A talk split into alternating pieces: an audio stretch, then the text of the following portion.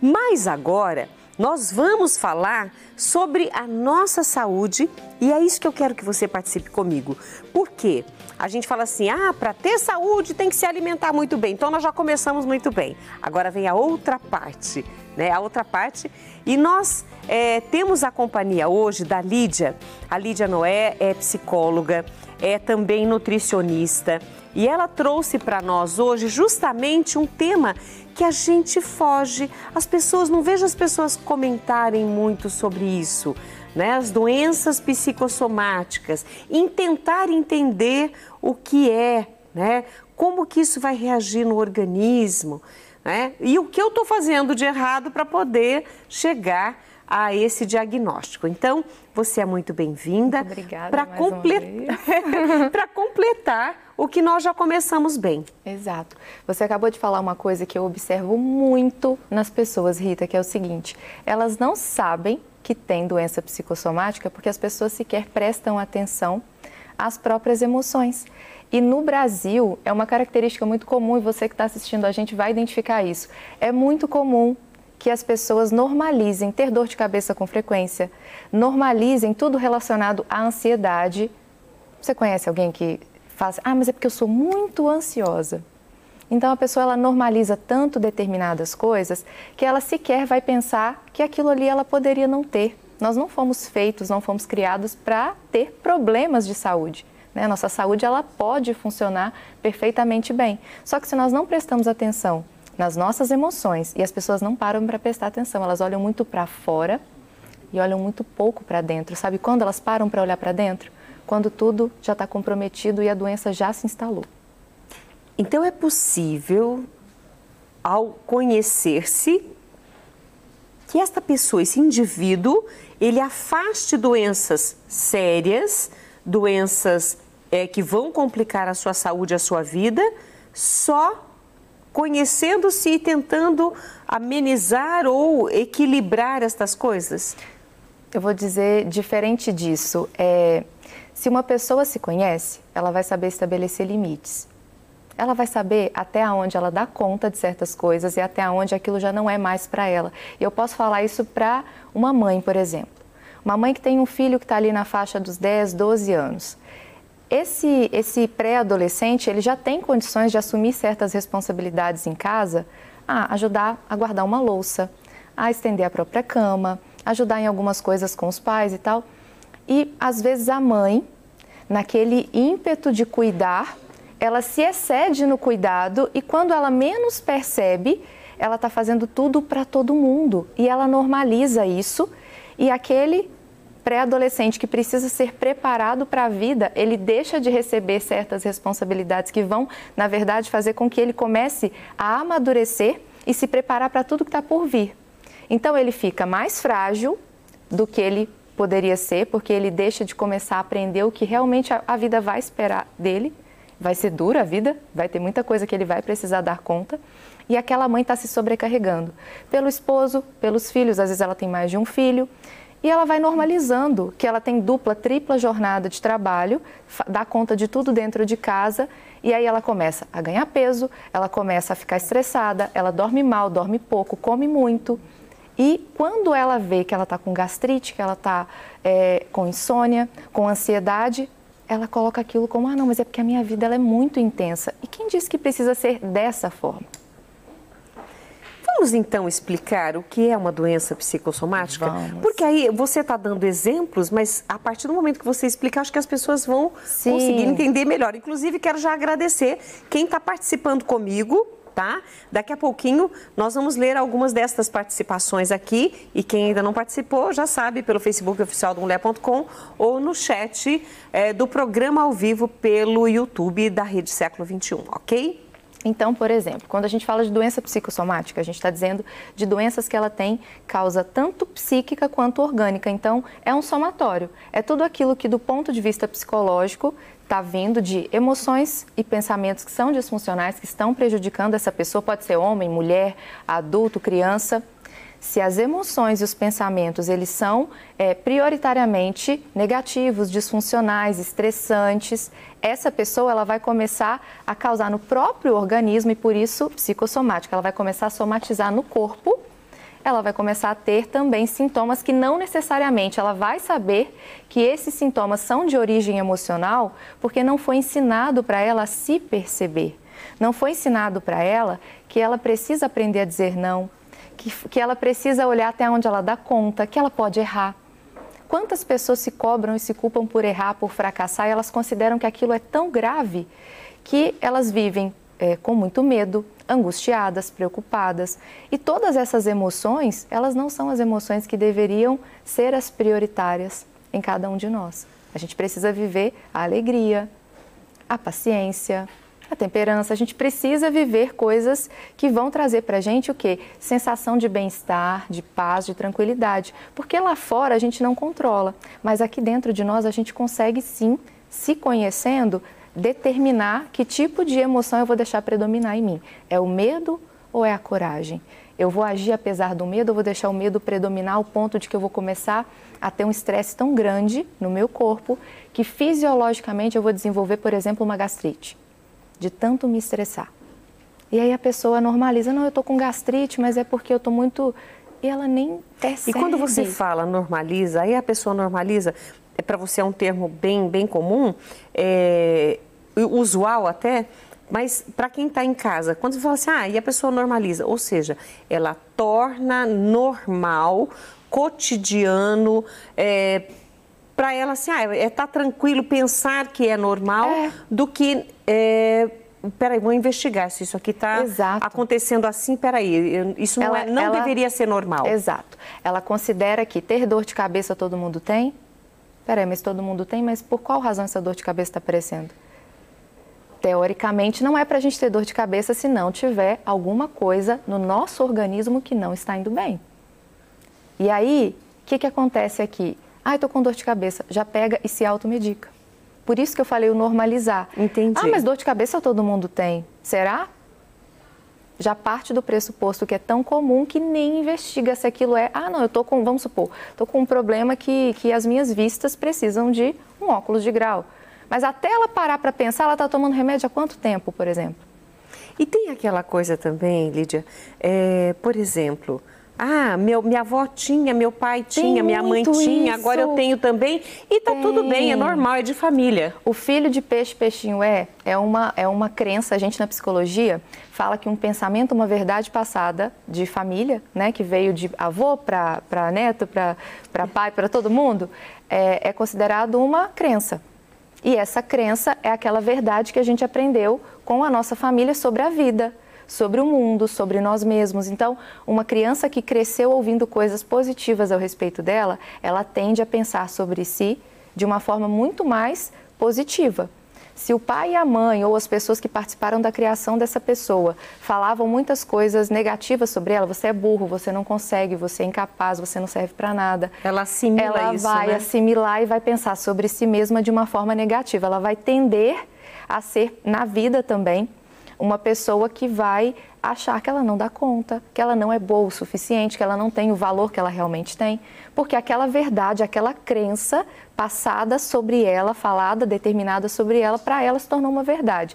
E sobre isso que a gente está falando agora, do ah, porque a minha avó tinha diabetes, aí a minha mãe tinha, agora eu tenho. Ela não para para pensar, por exemplo, que a minha avó ensinou para minha mãe como se alimentar, eu aprendi com a minha mãe como, se, como me alimentar e é por isso que eu provavelmente estou desenvolvendo também essa doença. Ela acredita que aquilo já é algo veio de família e tem que ser assim, não é. É algo aprendido que pode ser modificado. E dentro desse quadro de doenças psicossomáticas, é possível, peraí, isso não é normal. Quebrar esse ciclo é possível. E evitar doenças mais graves ou iniciar um tratamento para a doença que já se instalou, mas trabalhando esse outro lado, tende a melhorar até o que já foi instalado? Sim, porque nós, os pilares da saúde do ser humano são três: saúde espiritual, saúde emocional e saúde física. E eu costumo falar que o nosso emocional ele é como se fosse o volante. O nosso emocional é que vai direcionar para onde é que a nossa saúde de forma geral ela vai. Até o nosso espiritual, por exemplo, uma pessoa que está com as emoções disfuncionais, que está com as emoções estressado, é, ansioso, preocupado, com medo, deprimido. Uma pessoa que está dessa forma, é, o emocional ele é predominante. Por mais fé que a pessoa tenha, por mais que ela acredite que existe Deus está olhando por ela e abençoando ela, se o emocional não está bom, o emocional ele vai sim prevalecer, predominar e fazer com que essa pessoa, mesmo tendo inúmeras qualidades e uma vida com várias coisas para ela agradecer, para ela ser feliz, se o emocional não está bom, ele vai sim predominar perante, inclusive, o físico. E é aonde o corpo adoece. Se eu quero curar o meu corpo, eu preciso curar a minha mente, as minhas emoções. Quando a pessoa uh, nessa no seu dia a dia, você já deu alguns exemplos, mas é, vai chegar a uma doença mais grave já com o diagnóstico. Porque as doenças psicossomáticas, você fala um dia dá dor de cabeça, um dia dá dor no estômago, outro dia está não sei o que, a pessoa vai normalizando, achando que tudo aquilo é normal. Até que acontece uma doença mais grave, aquilo tem um diagnóstico, e é claro, a pessoa até se assusta. Uhum. Fala, mas de repente aconteceu. É. É, não tem esse de repente. Não, é a falta de autopercepção. Se assim como foi incentivado para as crianças desde pequena. A gente foi incentivado a ir para a escola porque precisa ir para a escola, não é assim que falou para a gente? Você tem que estudar para um dia você ser alguém na vida, você tem que estudar para um dia você ter sua profissão. Se fosse ensinado, você precisa se perceber porque isso é importante, você vai ter mais saúde, você vai ter mais autocuidado, você vai se respeitar mais, você vai se valorizar mais. Só que isso não foi ensinado. Né? Isso poderia, e se fosse, eu tenho certeza que a maioria das pessoas teria muito mais saúde. Como não foi ensinado, as pessoas não param para prestar atenção dentro. O que eu vejo é que a maioria das pessoas está o tempo todo o quê? Tela do celular, na frente da TV, e isso de uma forma até como uma fuga. Uma coisa é utilizar o tempo como um momento de descanso, de lazer, um momento de interação, até para estudar, para aprender, para ouvir informações igual a gente está tendo aqui agora, um momento de é, uma distração com o aprendizado, mas muitas vezes é uma fuga dos problemas, dos desconfortos, das emoções que estão sendo naquele momento de preocupação. É, às vezes é um problema que a pessoa não quer lidar, então ela olha tanto para fora, compara a vida dela com a de outra pessoa.